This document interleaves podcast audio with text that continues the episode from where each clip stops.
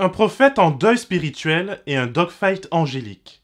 Voilà la vie passionnante de Daniel dans ce dixième épisode de son livre.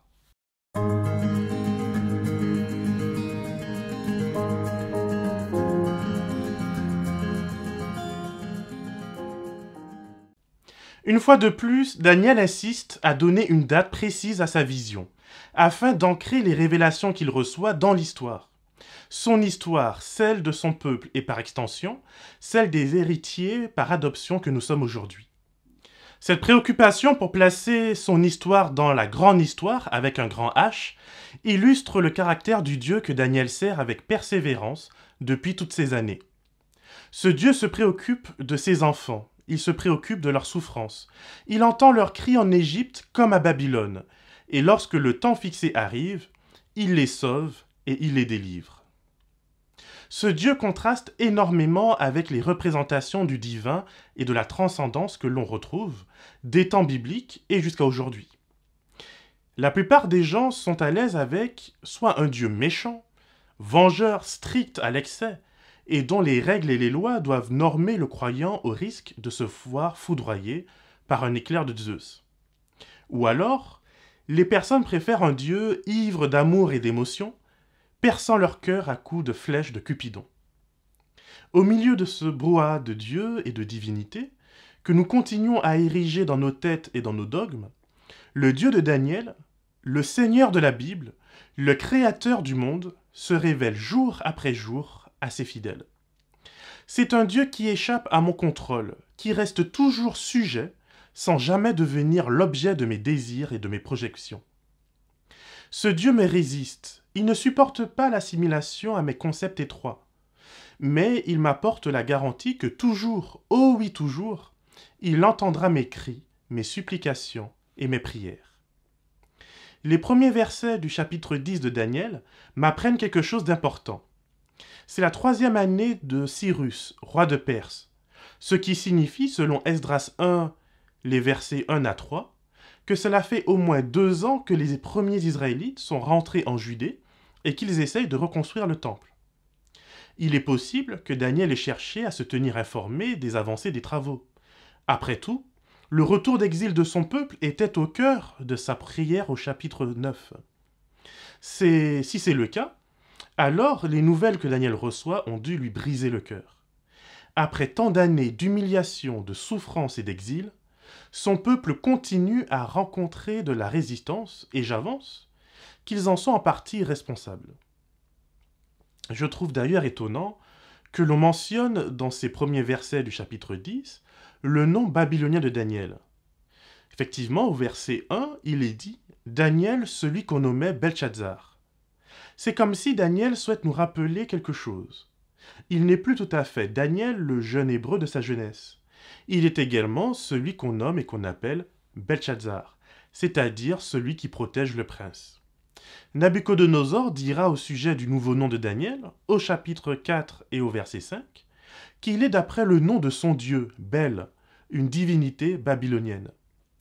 Pourquoi Daniel va-t-il donc nous rappeler ce nom, signe de sa captivité, signe de sa honte, signe de son humiliation Tandis que Daniel sert fidèlement les rois auprès desquels Dieu le place, alors même qu'il fait preuve d'une telle honnêteté et d'un tel zèle que même les païens ne trouvent rien à redire de son travail, il en va tout autrement en Palestine. Les rois de Juda, qui sont mis en place par les pouvoirs babyloniens, se rebellent tous les uns après les autres, amenant comme réponse de Dieu un châtiment supplémentaire.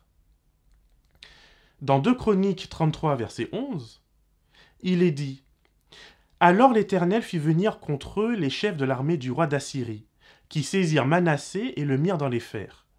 Ils le lièrent avec des chaînes d'airain et, et le menèrent à Babylone. Habacuc 1, verset 6 Voici, je vais susciter les Chaldéens, peuple furibond et impétueux, qui traverse de vastes étendues de pays pour s'emparer de demeures qui ne sont pas à lui. 2 Rois 24, verset 2 Alors l'Éternel envoya contre Joachim des troupes de Chaldéens, des troupes de Syriens, des troupes de Moabites et des troupes d'Ammonites. Il les envoya contre Juda pour le détruire, selon la parole que l'Éternel avait prononcée par ses serviteurs les prophètes. dans Jérémie 21, verset 4, Ainsi parle l'Éternel, le Dieu d'Israël. Voici, je vais détourner les armes de guerre qui sont dans vos mains, et avec lesquelles vous combattez en dehors des murailles le roi de Babylone et les Chaldéens qui vous assiègent, et je vous rassemblerai au milieu de cette ville.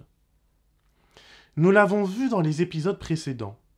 Dieu est même en mesure d'appeler dans Ésaïe 45 le roi Cyrus, son Messie, celui qu'il tient par la main. Esdras 4, verset 3 dit Mais Zorobabel, qui d'ailleurs signifie littéralement né à Babylone, Josué et les autres chefs des familles d'Israël leur répondirent Ce n'est pas à vous et à nous de bâtir une maison pour notre Dieu. Nous bâtirons nous seuls pour le Seigneur, le Dieu d'Israël, comme nous l'a ordonné le roi Cyrus, roi de Perse. C'est après une telle marque de dédain que les Samaritains se mettront à persécuter Israël, et que l'inimitié entre les deux peuples perdurera des siècles, jusqu'à ce que Jésus, le Fils de l'homme, entre, en scène. Celui dont les visions de Daniel parlent depuis le chapitre 8 et jusqu'à la fin du livre.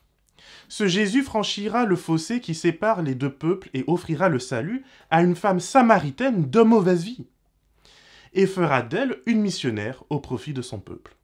C'est le même Jésus qui, dans Luc 9, 54, réprimandera ses disciples et refusera de faire tomber le feu du ciel sur un village plein de Samaritains.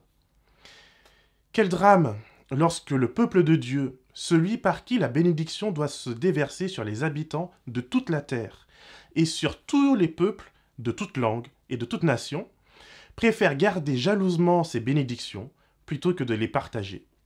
Quel gâchis avec les Samaritains Peut-être qu'ils n'étaient pas de bonne foi, mais on ne le saura jamais de manière définitive. Peut-être au contraire qu'ils auraient pu aider à reconstruire le temple. Peut-être auraient-ils pu se joindre à Israël et ainsi ne former qu'un seul peuple dans l'attente du Messie. En attendant, Israël méprise ceux qui ne sont pas des pures foi. Ces derniers le leur rendent bien par des persécutions. C'est sans doute dans ce contexte que Daniel se met en deuil, qu'il pleure et se lamente durant trois semaines. Que ce soit par choix ou que ce soit dû à son âge, Daniel n'a pu goûter au retour de l'exil. Il se trouve au cœur même du royaume des Perses, avec la ville de Babylone en son centre. Et c'est non loin de là que Dieu choisit de se manifester. Ce Dieu qui s'est retiré du temple de Jérusalem et de la ville sainte, pour se taire jusqu'à la venue de Jésus, se manifeste au bord du Tigre. Il vient au secours de son prophète qui s'humilie et qui jeûne. L'action de Dieu est merveilleuse. Elle me remplit de joie et d'espoir. Loin des discours mortifères nous invitant à nous écraser devant Dieu, Daniel reçoit la force de se tenir sur ses jambes afin de parler avec les messagers de Dieu face à face et debout. Dieu prend son temps, patiente, jusqu'à ce que le prophète puisse se tenir, tremblant, debout sur ses pieds, avant de poursuivre et de lui parler cœur à cœur ouvert. Le diable, lui, veut nous écraser et nous dire à quel point nous ne valons rien. Mais l'Esprit de Dieu est là pour nous encourager, pour nous consoler et pour nous réconforter. Daniel reçoit la force de parler à son Dieu. Daniel reçoit la force de l'écouter. C'est Dieu qui depuis toujours donne à ses serviteurs le vouloir et le faire pour sa gloire. Le chapitre 10 de Daniel sert d'introduction aux deux derniers chapitres du livre. Il nous présente la lutte spirituelle qui fait rage, le dogfight angélique dans le monde de l'invisible, et ce monde invisible, d'ailleurs, l'apôtre Paul en parlera quelques siècles plus tard dans Éphésiens 6, au verset 12 et 13. Car nous n'avons pas à lutter contre la chair et le sang, mais contre les dominations, contre les autorités, contre les princes de ce monde de ténèbres, contre les esprits méchants dans les lieux célestes.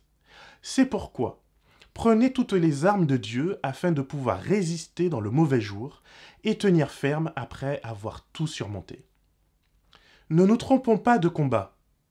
L'humain en face de moi est une créature que Dieu cherche, que Dieu sauve, et avec qui Dieu veut toujours et encore collaborer.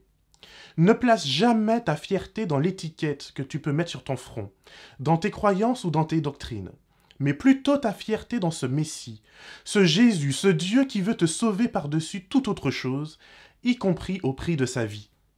Cela ne va en rien diminuer la force de ton identité. Au contraire, cela nous apprendra ce que signifie la compassion et donnera du sens à notre religion. Que l'Éternel te garde et te bénisse, et fasse de toi une source de bénédiction pour toutes les nations. Et je te donne rendez-vous à la semaine prochaine.